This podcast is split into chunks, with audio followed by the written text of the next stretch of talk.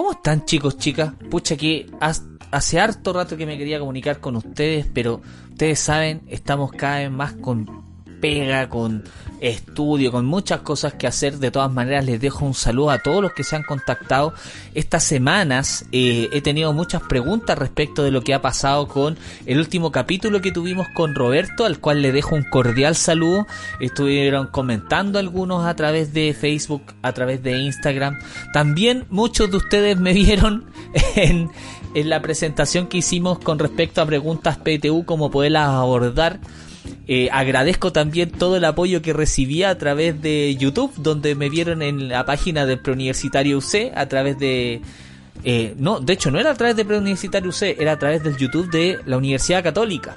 Entonces ahí estuvimos nosotros hablando al respecto de cómo abordar esta prueba. Me tocó a mí ver una de las preguntas de biología que abarcaba habilidades de pensamiento científico. Les dejo un gran saludo a todos mis estudiantes, a todas las personas que dejaron un saludo también y que no eran mis estudiantes y que me los dejaron a través de los mensajes internos también el Instagram de Capsi de Podcast. De verdad que estoy súper agradecido. Estamos llegando ya a las mil reproducciones. También estoy pensando en qué es lo que voy a hacer con mi 10%. Es impresionante la cantidad de cosas que uno puede hacer con este 10%. Entonces yo estaba pensando, entre otras cosas, hacer un capítulo para poder pensar un poco, relajarme, porque estoy un poco estresado con respecto a tanta plata que vamos a recibir. Y también al respecto... Eh, plantearles las generalidades de lo que nosotros hemos conocido como el ciclo celular. Recordemos que nosotros somos individuos constituidos por células esas células pueden dividirse de distintas maneras, porque tenemos células sexuales, pero también tenemos células somáticas, aquellas que no son sexuales. Y por lo tanto tenemos que hacer una breve revisión, cortita, pero lo suficientemente buena para poder recordar aspectos básicos que están vinculados con el ciclo de nuestras células.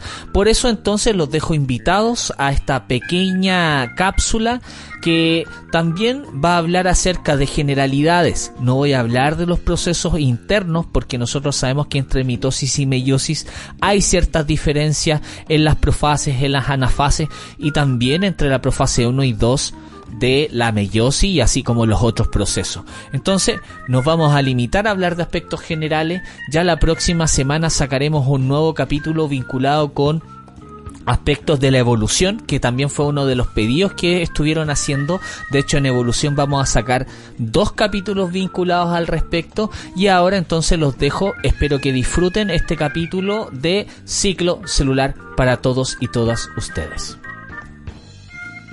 Ay, ay, ay, cómo me gustaría hablar en detalle de este proceso mitótico ya, sin embargo, no tenemos el tiempo suficiente, nuestras cápsulas nunca exceden los 40 minutos, menos las que son de contenido. Recordemos que si bien somos un podcast, no estamos como para dar toda la información al respecto, pero igual hablemos acerca de la división mitótica, ¿ya?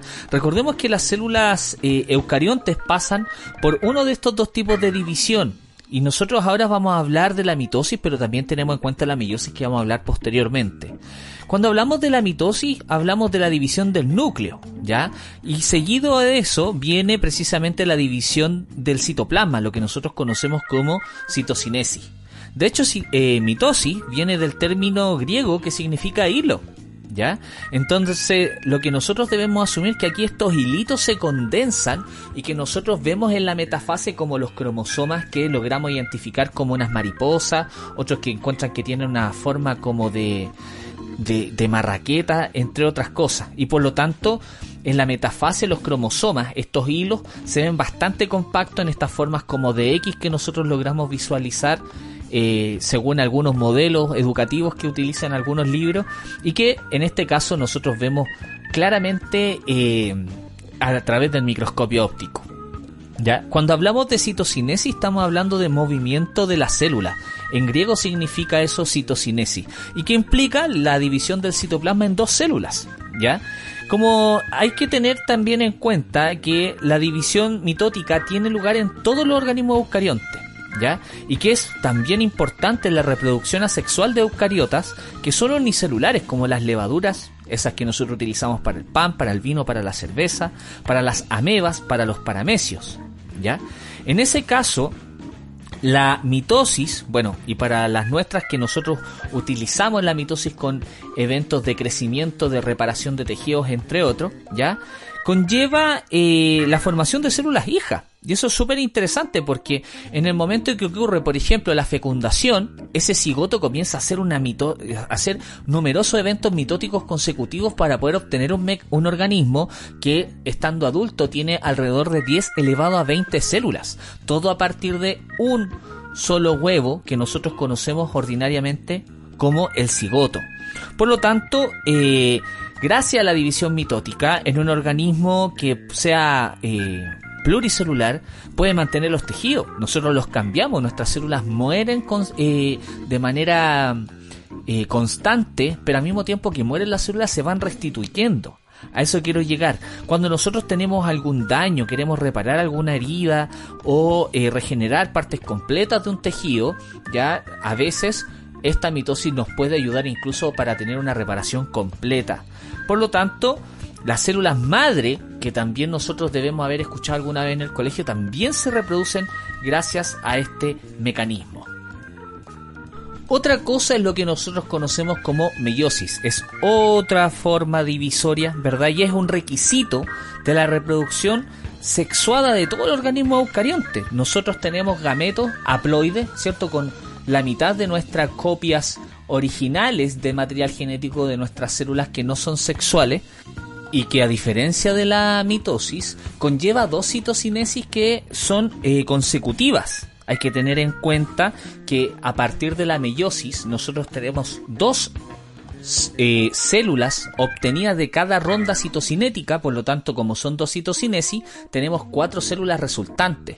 En cambio, en la mitosis nosotros tenemos solamente dos células resultantes a partir de un proceso divisorio. Muy importante la meiosis porque con ella nosotros podemos formar nuestros espermatozoides a través de un proceso que llamamos espermatogénesis y que conlleva también la maduración del espermio. Y en el caso de las mujeres también tenemos la gametogénesis femenina conocida como ovogénesis esa ovogénesis que termina, culmina solo en el caso de que haya fecundación. Y eso es súper interesante, porque la meiosis, esos ovocitos 2 que se ovulan dentro de este ciclo menstrual femenino, valga la redundancia, ya solamente va a terminar este ovocito 2 su proceso cuando se forme el óvulo. Y solamente hay un estado ovular en un periodo transitorio en donde el espermatozoide comienza a mezclar su material genético a través del el reconocimiento de los gametos y la penetración de el eh, citoplasma o más bien dicho de la cabeza del espermatozoide hacia el interior del ovocito.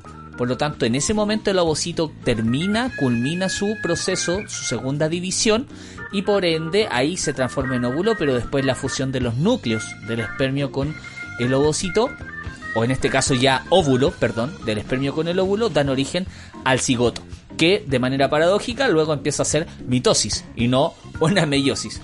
Entonces, tenemos este caso meiótico que es muy importante, de partida, la meiosis es un proceso que conlleva la fusión de material genético de dos individuos distintos, conocido como los parentales, y que por lo tanto genera variabilidad. Estamos mezclando material genético a partir de este proceso. También hay variabilidad para formar tanto los espermios como los ovocitos, el famoso crossing y también la permutación cromosómica, que conllevan durante, eh, en el caso del crossing over, en la primera meiosis, en la profase, el intercambio ya de material genético entre cromosomas homólogos. Estos cromosomas homólogos que nosotros conocemos como aquellos que tienen el mismo tamaño, la misma forma y que comparten información para las mismas características. No es así en el caso de la mitosis. La mitosis solamente genera células clónicas, no hay variabilidad genética vinculada al respecto.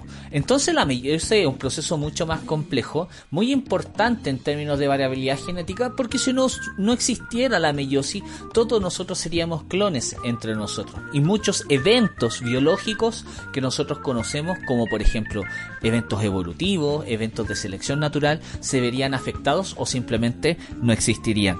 De tal manera que durante la reproducción sexual, los gametos que son obtenidos de esta meiosis, que son uno de cada progenitor, reconstituyen un íntegro de la dotación cromosómica de la especie. En el caso del humano, 23 cromosomas parentales de cada uno, ¿ya? Dan origen a un individuo nuevo, cigoto, con 46 cromosomas. Entonces, de ahí viene el tema, que como tiene el material genético de dos padres diferentes, o perdón, de dos parentales distintos, este individuo puede compartir características tanto del padre como de la madre, pero no es igual, idéntico a ninguno de ellos. Y bien, así de cortito, pero bueno era nuestro capítulo con respecto a las generalidades del ciclo celular. Espero que les ayude por lo menos para recordar, chiquillos, chiquillas, para que puedan estudiar. Muchos de ustedes tienen material para poder disponer. Tenemos preuniversitarionacional.cl para poder acudir. Tenemos Khan Academy, medios que están en internet y que nos permiten profundizar más lo que nosotros estuvimos hablando en el día de hoy. También invitarlos a quienes no forman parte de la comunidad de Capsi de Podcast a que nos sigan a través de Facebook e Instagram como Capsi Podcast, obviamente, y que también le den ahí suscribirse a nuestro Spotify, a Apple Podcast o a iBooks, que también estamos en esas plataformas. Les dejo un saludo cordial, fraterno, grande, y les cuento entonces qué es lo que voy a hacer con mi 10% más adelante. Que estén súper bien y cuídense, miren que todavía estamos en pandemia. Un abrazo.